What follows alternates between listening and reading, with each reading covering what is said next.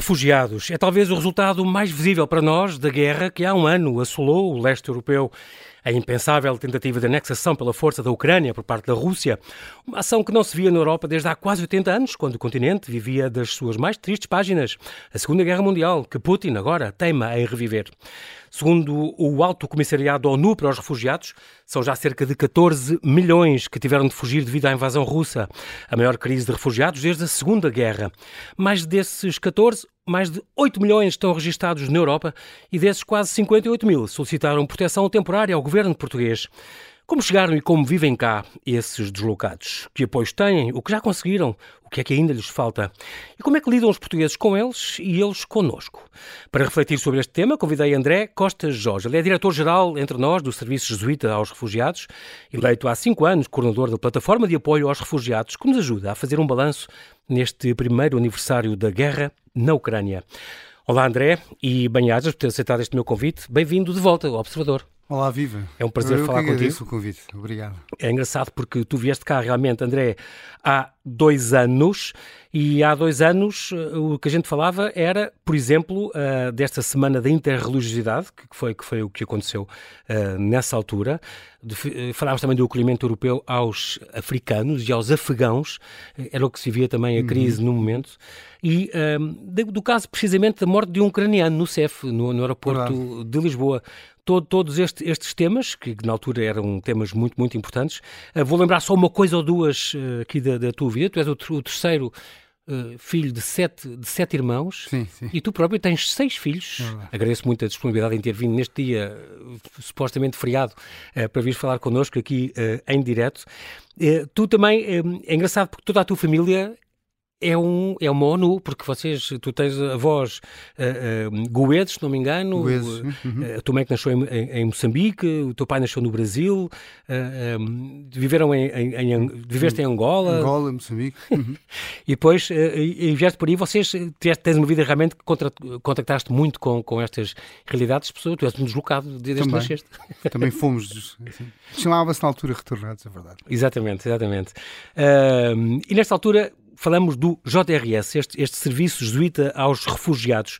Portanto, isto é uma coisa que já nasceu há 40 e tal anos, Sim, sim, o JRS, eh, aliás, está, estamos aqui em ano de aniversário do JRS, foi criado por eh, inspiração de um grande homem, de um grande jesuíta chamado Pedro Arrupe. Ok, que fundou a companhia. Fui- Foi um, um geral, um padre geral da Companhia Foi de geral Jesus, da Companhia de Jesus. que eu e foi- entrevistei, curiosamente. Foi um homem que marcou muito a companhia no- nos últimos anos. Da- Uhum. enfim, a companhia, tem, a companhia tem uma longa história também, mas concretamente Exatamente. nestes últimos anos do século XX e, e, enfim, e até agora, até ao século XXI, um homem com uma visão e uma inspiração para, para a companhia. E ele está na base, ele, porque ele viveu muito a experiência sabia dos, dos, dos eh, drama dos boat people, isto é, os deslocados, refugiados do Sudeste Asiático. Ele, ele foi, digamos, o, o responsável, o, o provincial Uhum. eh, daquela, daquela zona, que envolvia também o Japão e o... E Aliás, ele é um dos sobreviventes de Hiroshima, não é? Sim, Estava lá, exatamente. estava lá quando foi a bomba atómica e, E ajudou essa- a tratar do, É, e essa experiência do, dos mais vulneráveis, dos vulneráveis, que são os refugiados, aqueles que largam tudo, têm que fugir, perdem o seu contexto cultural, a sua... Os seus bens, a sua casa, a bens, sua a sua família, casa, muitas vezes. a sua terra, a sua identidade de alguma Claro. forma e tem que refazer tudo noutro sítio qualquer. Marca muito, eu creio que ele lança, quando ele lança este desafio à companhia de criar um serviço jesuíta aos refugiados.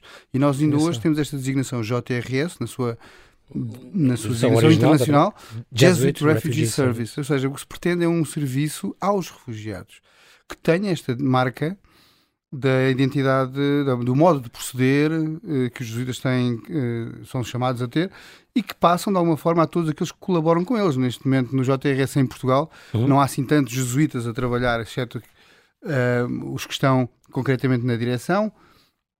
O, a- o grosso do trabalho é feito por leigos, Ok. por colaboradores, muitos, alguns deles até nem sequer são eh, católicos ou cristãos, até porque temos que ter gente na equipa, eh, por exemplo, intérpretes que são de árabe ou de. Exatamente, aí para, para poder acolher os sírios, os Exatamente, afegãos, e os- como temos agora também eh, gente, e já do tínhamos, leste. do leste europeu, alguns não são católicos ou cristãos, e portanto o JRS tem esta dimensão, esta dimensão também espelha um pouco e procura espelhar um pouco a diversidade que há no mundo de uma forma inclusiva, de uma forma que, que marque também aquilo que é a hospitalidade. É? Aliás, criámos este conceito e, e amplificámos este conceito de comunidades de hospitalidade uh, uh, quando, quando uh, há dois anos, precisamente quando eu vim cá, uhum. estávamos a acolher os afegãos. Exatamente.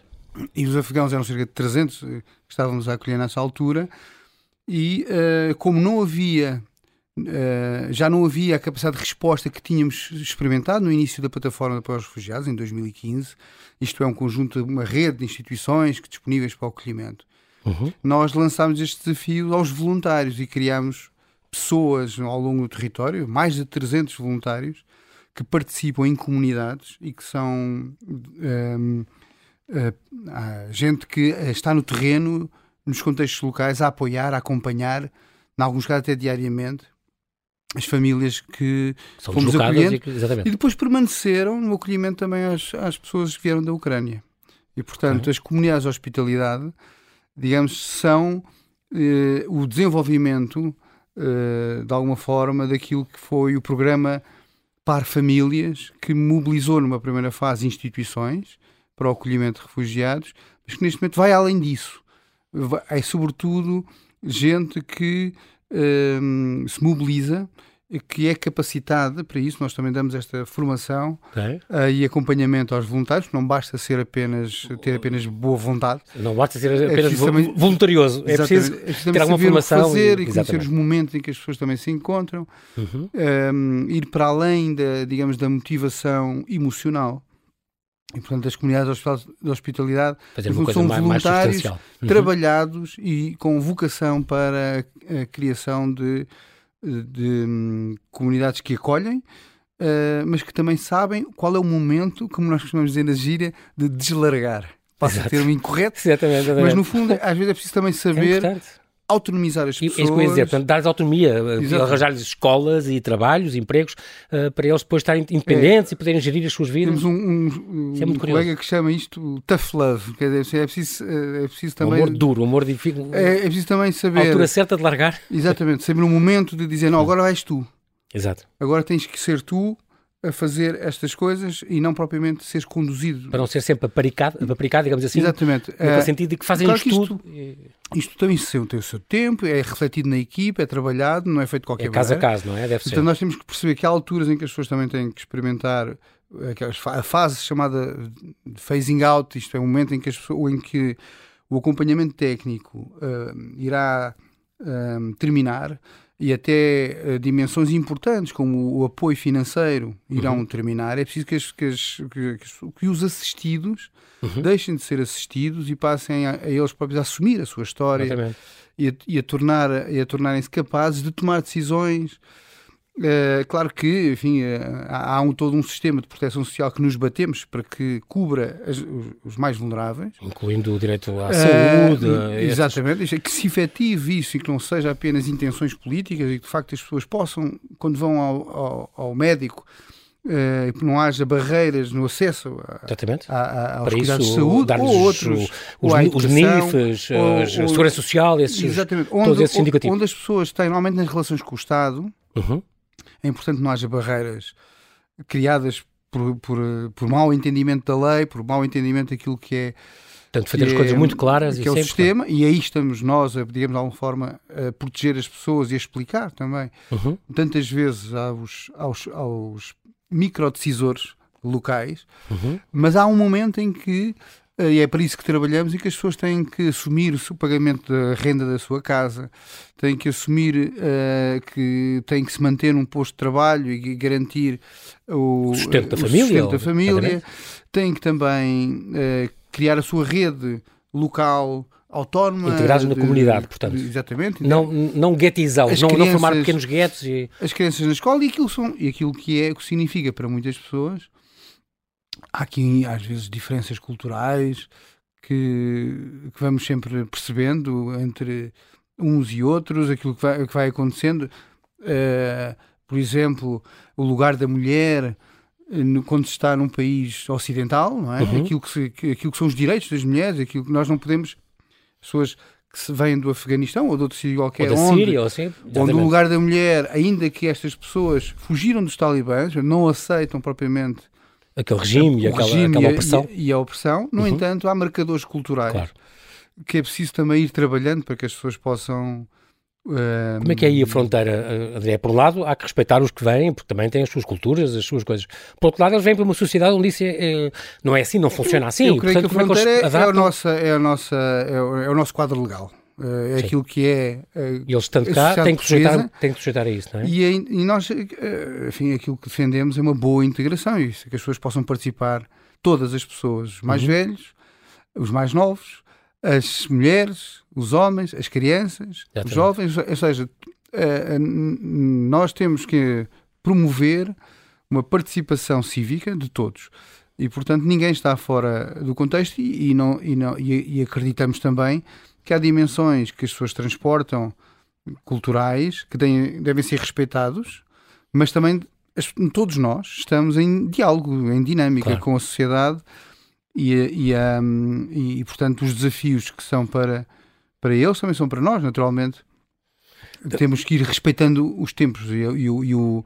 E, a, aqui o tempo é muito é um fator determinante, o tempo e a, digamos, a, a capacidade que as pessoas têm de entender e de se integrar, é preciso ir uh, trabalhando com calma, não desistir, mas também não, não aceitar tudo porque há uma base meramente, uma base cultural, digamos assim. Com, com o devido respeito, porque essas pessoas vêm também sempre de uma situação, como agora se está a, verificar, mas como nessa altura falámos dos afegãos ou dos sírios, uh, vêm de uma situação muito fragilizada, de uma, estão completamente desfeitos por tudo o que assistiram e por tudo o que viveram, e às vezes não é fácil pegar nisso e voltar a dar-lhes um território, um terreno onde possam estar, para sempre sim, ou não, ou temporariamente. Sim, há dimensões que são comuns a todas as pessoas que, por uh, razões digamos, de força maior, Sim. tiveram que sair, nomeadamente uh, uma, uma sensação de perda. Sim.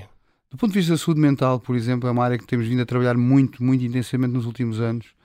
Uh, no Fala-se pouco disso, é muito, é muito, curioso. A saúde mental é muito importante. O, o, os, os, refugiados são, de uma maneira geral, pessoas que, que experimentam uma, um, uma sensação de perda muito forte. Sim um quando não tiveram, quando não assistiram a coisas que, que os marcaram, não é? Para, para sempre. E, e essa, e, digamos, e alguma dificuldade em, em perspectivar o futuro hum. uh, uh, e um desejo às vezes de retorno, mas que não se pode não se efetivar quando as pessoas imaginam. Exatamente. Às vezes, até, como, como, neste caso da guerra, estão a atrasar, muita gente vem até a integração nas escolas sofre disso, não é? As pessoas não quiseram entrar cá no sistema escolar porque aproveitam algumas escolas online da própria Ucrânia que, que têm, mas é. outros, é, e, e, ouvi dizer que há muitas que estão, não queremos já, porque em breve voltaremos e lá teremos a nossa escola e queremos voltar para lá. Mas isto já estão há um ano à espera, quer dizer. Sim, é, é trabalhar essa dimensão uh, requer alguma paciência, do futuro. Uh, mas também alguma, alguma firmeza uh, da nossa parte. Nós, por exemplo, temos, fizemos ao, ao longo do, do, ano que passou e,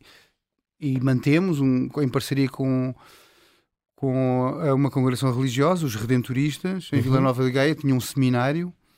Tem uma casa, tem, tem uma casa do é, é, é, é, da, é, da, é dos Redentoristas. Uhum.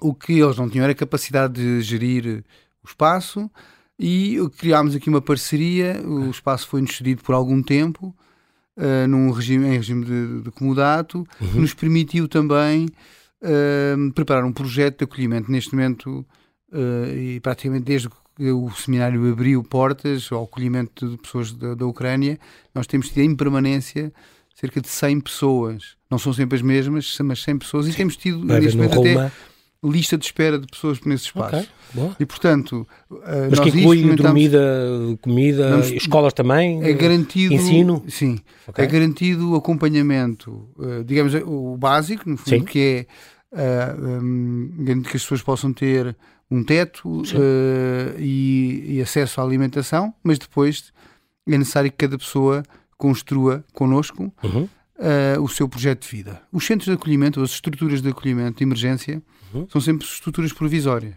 Sim. E, portanto, o que é que isso quer dizer na prática? Quer dizer que as pessoas poderão permanecer algum tempo.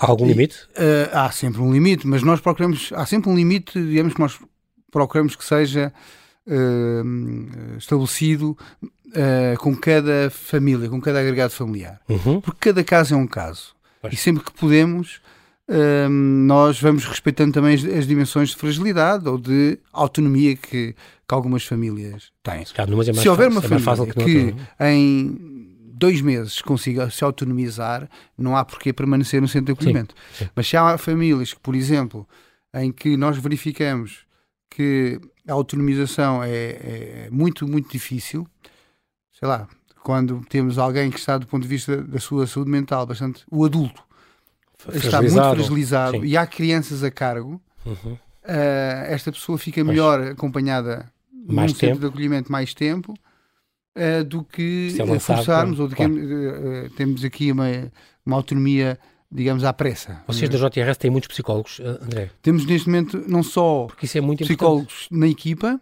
okay. uh, mas também psicólogos na equipa, psiquiatras voluntários, médicos, uma rede de médicos voluntários. Uhum. Formámos uma bolsa de, de técnicos de, na área da saúde mental, é sobretudo psicólogos, isso. espalhados pelo país inteiro.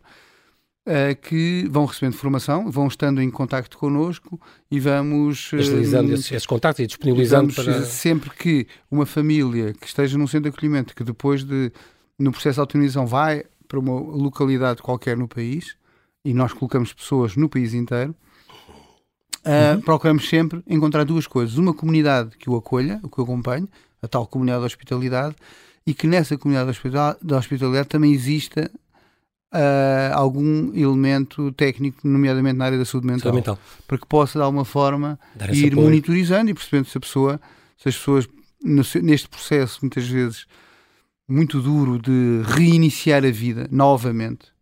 Porque as pessoas, eh, as pessoas não têm essa noção, mas os refugiados não reiniciam apenas uma vez a vida quando chegam a Portugal, eles reiniciam às vezes três e quatro vezes, porque no processo do acolhimento, nós temos uma fase de acolhimento de emergência uhum. e depois a pessoa tem que sair do acolhimento de emergência e reiniciar a vida noutro sítio. Depois, uh, muitas vezes, o sítio para onde a pessoa vai não é o sítio que a pessoa não irá é permanecer o, muito mais final, tempo, sim. porque por isto ou aquilo as pessoas uh, optam por uh, sair. Há uma nova oportunidade de trabalho mais, mais bem remunerada sítio, e a pessoa volta a refaz a vida. Há muita instabilidade numa primeira fase uhum. ou nos primeiros anos da vida de um de um, um recém-chegado, de um okay. refugiado. E, portanto, é o cuidado que nós procuramos ter, haver uma monitorização da saúde mental das pessoas, da monitorização dos mais, dos mais novos, das crianças e dos jovens que estejam a cargo, até porque não trabalhamos sozinhos, nós uh, articulamos normalmente sempre com as autoridades e, portanto, é importante que quer o Alto Comissariado para as Migrações e, de alguma forma, também o Serviço de Fronteiras possam ir, uh, ir acompanhando é? porque no fundo o Estado é o grande eh, responsável Sim. pelo acolhimento. Nós colaboramos no acolhimento em Portugal da melhor maneira que, que temos vindo a saber fazer e, e procurando sempre fazer melhor uh, a cada ano que, que, passa a partir destas experiências. Uh, mas o, o, primeiro e último responsável é o Estado. E, portanto, as entidades que nesta área vão têm por missão também acompanhar o processo de integração dos, dos migrantes e dos refugiados. Uhum.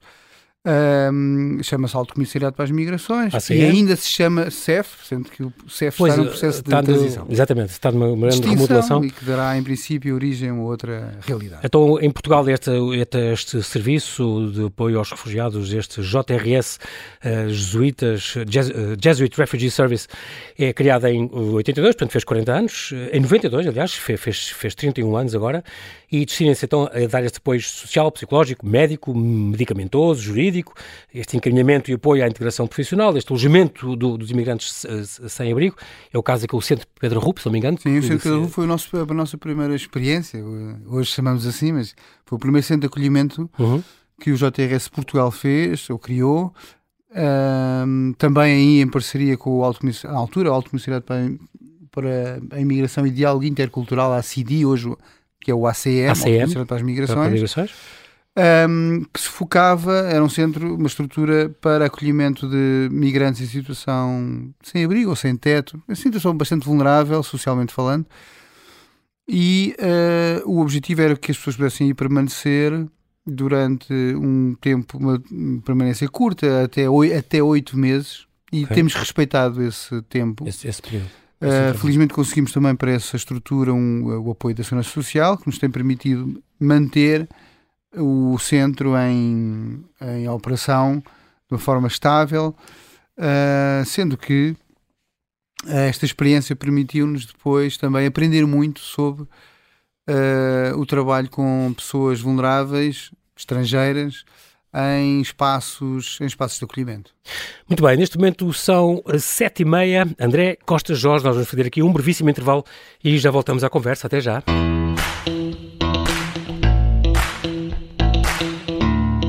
Estamos a conversar com o André Costa Jorge, ele é diretor-geral do Serviço Jesuíta aos Refugiados Portugal, coordenador da Plataforma de Apoio aos Refugiados, que nos ajuda a fazer um balanço neste primeiro aniversário da Guerra da Ucrânia do ponto de vista dos refugiados. Falávamos ainda da JRS, eh, André, ehm, que também tem este, este acompanhamento a imigrantes detidos, não é? Tem esta unidade habitacional de Santo António. Que... O espaço, sim, o espaço não, não é nosso, nós estamos em, num espaço em parceria com o Serviço okay. de Fronteiras uh, e onde estão também outras organizações, como os Médicos do Mundo uh, e a Organização Internacional das Migrações, a OIM. O papel do JRS é acompanhar as pessoas que estão em detenção administrativa num espaço que é gerido, uhum. que está à guarda, uhum. que é um espaço do Estado e que está à guarda do CEF e é gerido pelo CEF sendo que estamos numa fase em que não sabemos ainda bem pois com esta uh, toda a indefinição do CEF qual será o, o órgão de polícia que irá assumir, em princípio será a PSP, mas enfim, não sabemos. Muito bem. Um, em 2022 a JRS ajudou 4 mil migrantes e uh, a, a par disto também há a PAR, a Plataforma de Apoio a, a Refugiados, um, que se não me engano o JRS Portugal é também responsável por esta, por ser tu acumulas as duas coisas? São, vocês são responsáveis pela, pela coordenação geral da, da plataforma, é, da PAR? A, a PAR uh, deixou em 2015, no âmbito daquilo que se chamou a crise de refugiados, uhum. todos nós temos essa memória, e acolhemos centenas de pessoas no caso vindas, sírios, sobretudo da Síria, mas também do, do Iraque e da África. E vieram, e vieram sobretudo via Grécia, numa primeira etapa, então as pessoas que estavam na Grécia e uh, a PAR uh, procurou ser uma rede de, no que diz respeito à, sua dimensão do acolhimento, a parte tinha três dimensões. A primeira era a dimensão do acolhimento, que assentava e, e assenta ainda numa rede de instituições espalhadas pelo país uhum. que uh, se disponibilizavam para acolher uma família. Portanto, criámos o programa Par Famílias. Depois, uma dimensão de sensibilização, isto é, um, um, procurando para o público em geral, procurando sensibilizar a população em geral para a questão dos refugiados. E uh, muito importante. eh, e uma outra dimensão que chamamos para a linha da frente que procurava apoiar direta e indiretamente uh, os refugiados nos países de trânsito, isto é, países que por onde os refugiados passam antes de chegar ao país de destino. Uhum. Portanto, apoiámos e enviámos muitos voluntários quase duas, eh, quase duas centenas de voluntários para a Grécia, estiveram a trabalhar quer em Atenas, quer em Lesbos, num campo de refugiados. Eh, fizemos uma angariação de fundos que enviámos para a Caritas e para o JRS na Síria e, na, e no Líbano. Uh, concretamente numa zona que é uma zona de chegada de muitos refugiados uh, vindos da, da Síria, no Vale de Bekaa, no Líbano. E, portanto, essas três dimensões da par uh, foram as dimensões que se mantiveram muito ativas uhum. uh, e que se mantêm ainda de alguma forma ativas. Nós, mais recentemente, fizemos uma campanha para Moçambique, apoiando os deslocados de Moçambique, apoiando a Unicef e também a Caritas. Uh, e, portanto, a par, sendo que não é uma instituição, é uma rede uhum. que procuramos servir. O, o, o JRS é fundador, cofundador. cofundador da par assim. com muitas outras organizações uhum. e em 2018 assumimos a coordenação da plataforma por uma razão muito simples, porque nós já assumíamos eh, a coordenação do secretariado técnico e quando eh, se pôs a, a, questão de quem é que iria assumir a par, nós fomos, enfim, convidados pela, pelos, pela, pela, pelos outros membros da plataforma, nomeadamente pelo pela Comissão Executiva da, da PAR, uhum. que congrega mais de 10 instituições, e então, nessa altura enfim, nós havendo, assumindo também que, assumi, que haveria aqui alguma redundância entre aquilo que é a missão da PAR e a missão do JRS, mas eu creio que ninguém estava melhor preparado para, para assumir estas responsabilidades numa altura também em que tínhamos muitas responsabilidades a nosso, a nosso cargo, uhum. nomeadamente muitas famílias ainda, no, ainda na vigência dos programas de acolhimento, uh, e portanto o JRS assumiu uh, e assume essa coordenação. Uhum uh, sendo que provavelmente nos próximos tempos a coordenação da PAR irá naturalmente ter que alterar o alternar, isto é ser outra organização a assumir a, a, direção. Esta, esta, na altura, isto há, há dois anos, falava-se desta, destas famílias de acolhimento, nomeadamente em, em, em vendas novas, que, que, pronto, havia, havia, cerca de 20 famílias, se não me engano, com, com possibilidade de, de receber, não, de acolher refugiados. Em, em vendas então, novas... o projeto continuou e agora está com ucranianos ou com, como é que isso funcionou? Não, hum, então, talvez uh, não tenha ficado claro. Nós o que dissemos foi. Uh, um, nós estamos na altura, em 2021, se não me engano? 21, estávamos a lançar a, uh, a primeira etapa uhum. um, de um projeto que seria um, adaptar um antigo colégio okay. dos salesianos, portanto, tivemos uma parceria com os salesianos uhum. em vendas novas. ah, para poder acolher 20 famílias aí sim. Onde está também integrado uma paróquia, a paróquia, a paróquia São Domingos Sávio, e uh, a ideia era um colégio que estava desativado, tinha salas de aula, uh, transformar num centro de acolhimento. Foi uhum. isso que nos propusemos fazer, foi isso que fizemos nos últimos, nos últimos, no último uhum. ano. Uhum. Uh, a pandemia não ajudou a que as coisas acelerassem. Mas dizer, entretanto veio a pandemia. Uh, mas, mas felizmente iremos, estamos em condições de concluir a obra uh, até ao final deste ano. Nós acreditamos que ainda antes do primeiro semestre, mas enfim, não querendo prometer muito, sim, sim, sim.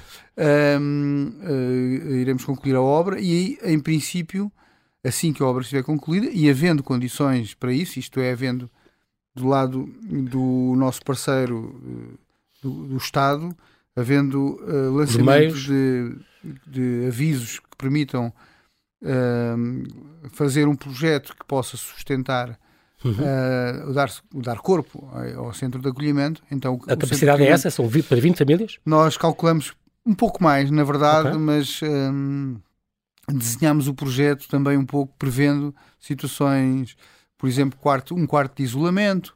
Uh, isto, a pandemia também nos ensinou algumas coisas. Exatamente. um, Caso e uh, em princípio a capacidade será para cerca de 100 pessoas, enfim, aquilo que é, poderão ser mais ou menos cerca de 20 famílias. Claro que as famílias okay. Sim, uh, variam de claro, número, claro. Uh, mas apontamos para cerca de 100 pessoas. Muito Também um, os centros de acolhimento não convém terem muito mais do que este número. Aliás, 100 pessoas já é um número bastante grande, grande para centro de acolhimento. O ideal obrigará André, sempre... é as pessoas estarem integradas junto a outras famílias que os apoiem, mas em sítios independentes? Uh, bem, uh, o Como ideal, é é, enfim, não sei bem o que será, mas o ideal é que as equipas, os centros de acolhimento sejam centros, sejam espaços que permitam aproximar-se o mais possível a espaços onde as famílias possam estar equilibradas, uhum. uh, com alguma autonomia, com algum grau de independência, isto é, não sejam, não sejam meros hotéis, Sim. em que os quartos são pensados, foi isso que fizemos, quando desenhámos, ou quando o arquiteto, falámos uhum. com os arquitetos, e quando imaginámos o que seria um centro de acolhimento, aliás, visitámos vários centros de acolhimento, várias estruturas uhum. de acolhimento, e perguntámos se fosse hoje o que é que vocês fariam de diferente. Uhum. E recebemos um conjunto de sugestões muito interessantes, até de nossos parceiros, e outras entidades okay. congêneres, e procurámos, claro que num espaço que tínhamos que apenas adaptar uhum. não e não construir de raiz, e não construir de raiz, a criar zonas que, por exemplo, em vez de uma grande sala de convívio, Sim, onde pode-se caber toda a gente. Porque criava muito ruído, uma das queixas que toda a gente Sim. fazia era os salas, salões, digamos, de, de, de acolhimento, de convívio. fazer mais salas fazer e mais salas mais pequenas, okay. porque as famílias depois tentavam ficar mais próximas. Se cá também umas ligam-se mais a outras. Pronto. Os adultos podiam ficar noutro espaço. Enfim, okay. adaptar algumas dimensões. O quarto familiar, ser um quarto uh, suficientemente generoso para a família toda permanecer, com casa de banho no interior. Ok.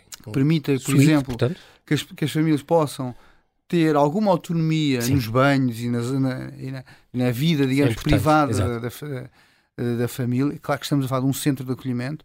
Sim. E, portanto, não é uma, uma, uma um Claro. apartamento, é- mas é qualquer coisa que se assemelha a isso. Exatamente. Depois, por exemplo, em termos de cozinha, uma das hipóteses era haver um refeitório típico, aquilo que é um refeitório Sim. que nós todos podemos imaginar o que será um refeitório, Ou em que as pessoas comem de tabuleiro, Exatamente. etc. O que nós optámos foi criarmos ilhas Ok. com eh, bancadas de cozinha que permitem que Várias eh, famílias possam várias cozinhar. e- possam cozinhar a sua comida. Isto é, o que nós vamos Sim. gerir é os mantimentos e gerir os tempos de acesso às cozinhas, portanto, em dois Ok. turnos, Claro. que infelizmente não conseguimos ter uma cozinha para cada família, mas no fundo vai permitir que, n- num horário que me dei entre o meio-dia e, e e as duas, não é? Várias famílias possam fazer ali um Duas- rolemã com duas se inscrevam numa. uma, uma Exato. ilha, digamos Sim, assim, de, sim. de- de cozinha. Isso permite, eh, porque nós percebemos isto também nos, nos centros de acolhimento, é As pessoas também gostam aquilo disso. que faz, é? as pessoas ficam muitas vezes tristes, não são capazes de, de dominar uma coisa tão simples como é fazer os seus horários, a sua Exatamente, comida. exatamente.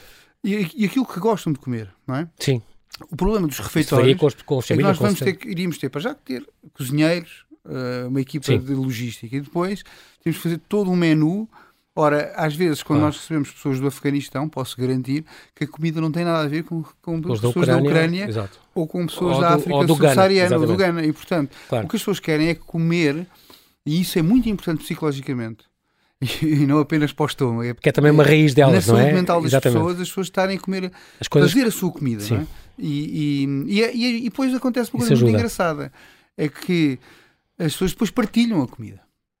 E isso cria uma dinâmica Muito curioso. espaços de acolhimento que envolve os voluntários, os técnicos, todos nós experimentamos e, Claro. e as famílias partilham comida E uns tem com os gosto outros. em, em de repente, dar o que já aconteceu eh, na experiência em, em Vila Nova de Gaia, como disse há pouco, tínhamos, temos, Uhum, temos uhum. um centro eh, que tivemos que fazer este ano. Uhum. Uma altura tivemos a gente da Ucrânia, afegãos e, e marroquinos a fazerem comida uns para os outros. E isso cria uma experiência de partilha em contexto de centro de acolhimento Curioso. que permite saltar fronteiras e colocarmos uns aos outros naquela situação em que estamos, que é uma situação que ninguém quer estar, quer estar num Exatamente, centro de acolhimento, mas é uma situação que se torna feliz. Portanto, Sim. acho que há uma dimensão de, de procurar criar espaços que normalmente são espaços, eh, enfim, que não são a nossa casa, mas procurarmos que, sejam espaços felizes, não é? E passa Uhum. muitas vezes pelo estômago, é? Claro. pela comida, pela, pelas condições de alguma privacidade das famílias. E portanto foi essa, é esta o que procuramos fazer em vendas novas, que é eh, um espaço de hospitalidade, mas também um espaço que permita que a equipa técnica que lá esteja possa trabalhar o- a etapa seguinte, o processo de autonomia com as famílias. Integração. Isto é, que as pessoas possam perceber, ok, nós estamos nesta fase aqui, mas a nossa vida, este é um oásis, Uhum. é? como nós vamos dizer, Mas, os centros de acolhimento não são o fim da como linha, todos os é o oásis, são temporários, não é? É um, é, um, é um espaço onde nós recuperamos forças, Uhum. encontramos alguma paz, descansamos, mas também retomamos o nosso plano, é? o nosso Sim. projeto de vida. Falou-me há pouco do Centro Pedro Arrupo. Nós usamos muito esta expressão de que o Centro Pedro Arrupo é um oásis às pessoas que lá, está, lá, lá chegam. Uhum. Porque é, um, é, é para um outro tipo de público, são para pessoas que, estando em Portugal, ficaram numa situação vulnerável, migrantes que se tornaram pessoas, ficaram na rua, e para eles é muito duro o processo de caída, de saída, de ficar na rua. Eu costumo dizer que cada dia na rua, a rua degrada muito as pessoas. Dormir na rua Sim. degrada muito as pessoas. Há pessoas que o fazem por eh, opção, às vezes difícil de entender, mas eh, outras pessoas por, cair, por caírem em, em consumos de, Sim. de, de- e de substâncias. álcool, Aham. etc. Mas, sobretudo, a, a grande dimensão é psicológica. é? As pessoas, quando ficam na rua, a tendência é as pessoas a ficarem cada vez mais na rua. Desistirem, desistirem. E acontece uma coisa às pessoas estrangeiras, aos estrangeiros, são roubados. E quando são roubados, levam os seus documentos. Ora, isso é um problema enorme. Pois. Porque não basta depois tirar a pessoa da rua. Porque É preciso estão- recuperar a estão história da pessoa, A regularização claro. da pessoa, e isto leva o seu tempo, e retomar eh, a, pessoa, a- a- digamos, a autonomização da pessoa, isto é, a pessoa a começar a adquirir também uma, uma, uma melhor consciência de si, melhor autoestima, vamos dizer assim, Uhum. a capacidade de ir à luta, não é? Retomar isso, porque, uh, porque quando as pessoas ficaram na rua, de alguma forma, o seu projeto migratório faliu, e isso é muito duro, Sim. porque não comunicam isso, por exemplo, com, com a família, que ficou na origem, nos países de origem. Sim. Muitas vezes as experiências das pessoas cá, o que, o que as pessoas estão Não cá contam. a passar, as pessoas não contam. fica para elas, fica lá dentro. Então é preciso recuperar tudo, tudo isso. que isso implica, não é? Essa narrativa, portanto, temos muitas atividades, por exemplo, de storytelling, em que as pessoas contam a sua história, contam uns aos outros também, em, em pequeno grupo. Isso ajuda as pessoas também a recuperar uma certa narrativa. Como aquele o Histoire uh, Bizarre, aquele um exemplo de, exatamente. de um teatro muito curioso, feito com pessoas de 15 ou 16 países, que cada uma conta a sua história. Isso. É muito curioso. É muito importante as pessoas retomarem a narrativa sobre si e não, e, e não, que sejam os outros a contar a sua história. Uhum. Uh, uh, ou aquilo que as pessoas acham que os outros uh, pensam sobre elas pelo facto de estarem numa situação situações vulneráveis. André, há coisas aqui que correram bem.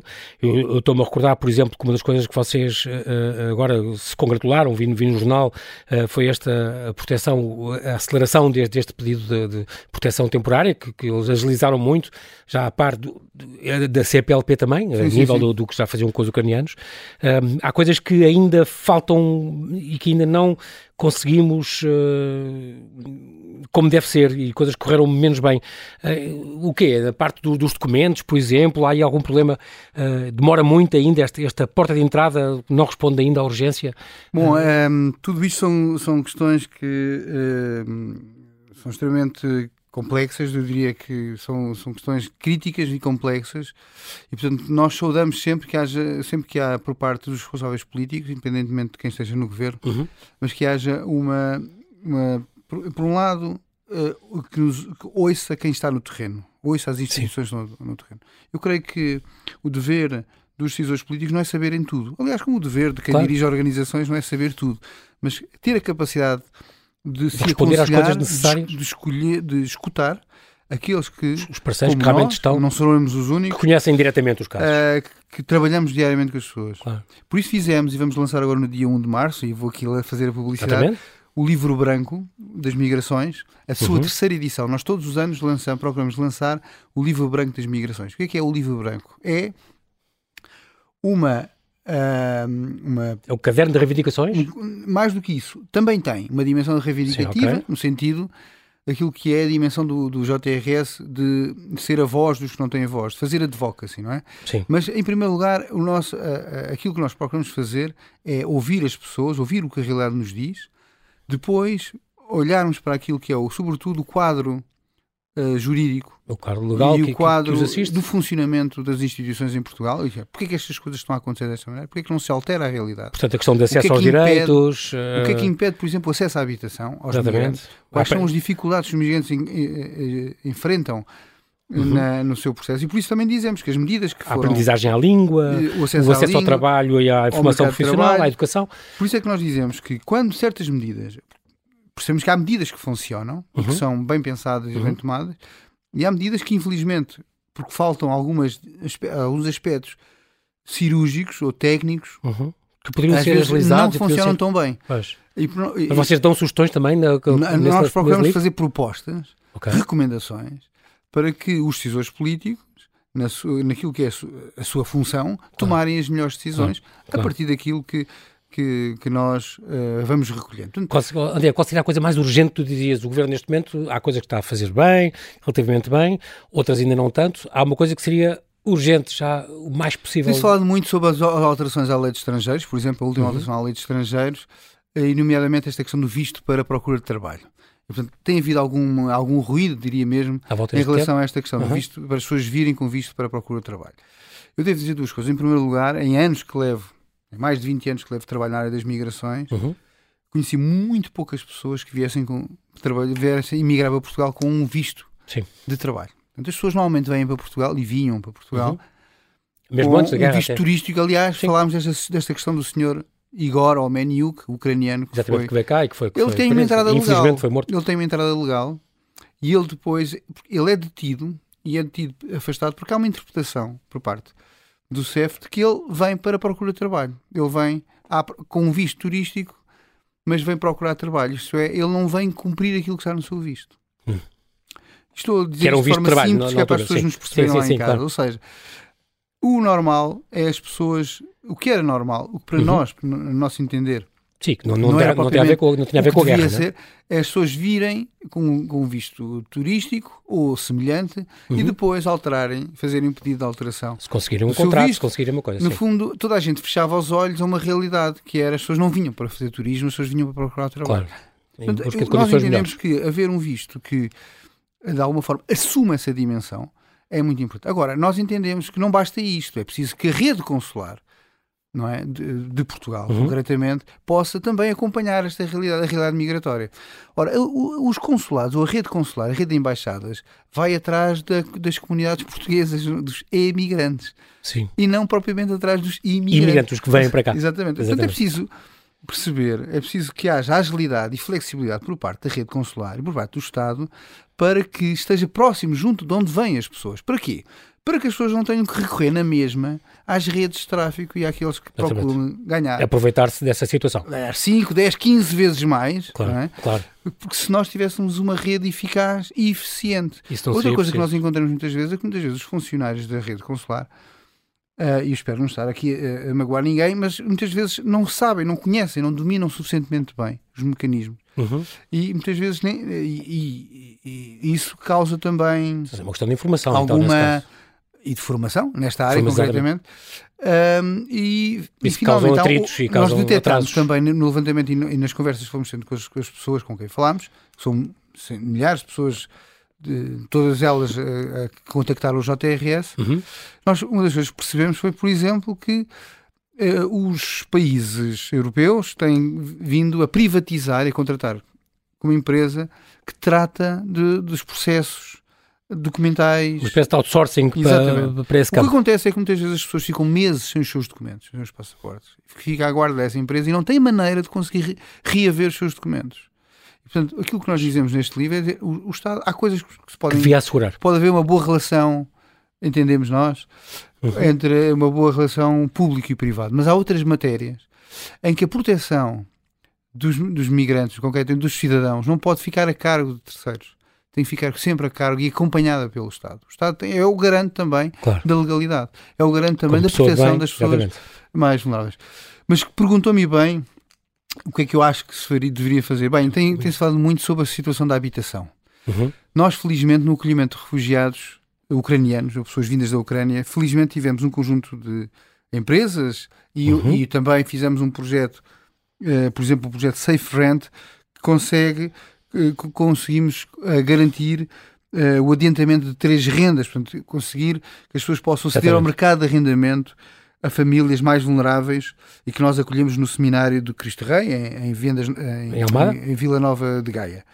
Ah, Mas sim, lá em cima, eu, eu não posso deixar de aqui congratular-me, por exemplo, com o apoio que tivemos por parte da Fidelidade, da Companhia de Seguros, uhum. em que conseguimos também, por exemplo, um seguro de calção isso são, são essa medida, por exemplo, uma a, a, a fidelidade pôs à nossa disposição uma linha de, call center em ucraniano e disponibilizou também o apoio, o acesso a, a, a, seguros de saúde que permitiu que, algumas pessoas uh, que nós identificámos também com maiores necessidades de cuidados de saúde uhum. pudessem aceder a cuidados de saúde. Ou seja, nós conseguimos Sim. aqui dimensões de apoio à, proteção na emergência. Também o, o, Hospital da Luz, por exemplo, que, que com as consultas gratuitas, Exatamente. ou, ou as missões do continente de Jerónimo Martins, por exemplo, para, para acolhimento de emergência uh, em géneros de produtos de primeira necessidade, por exemplo, são pequenos apoios que são sempre precisos. Aquilo que tem corrido pequenos, bem no acolhimento concretamente à, à, à, crise da Ucrânia, este, este conflito e o acolhimento de refugiados da Ucrânia,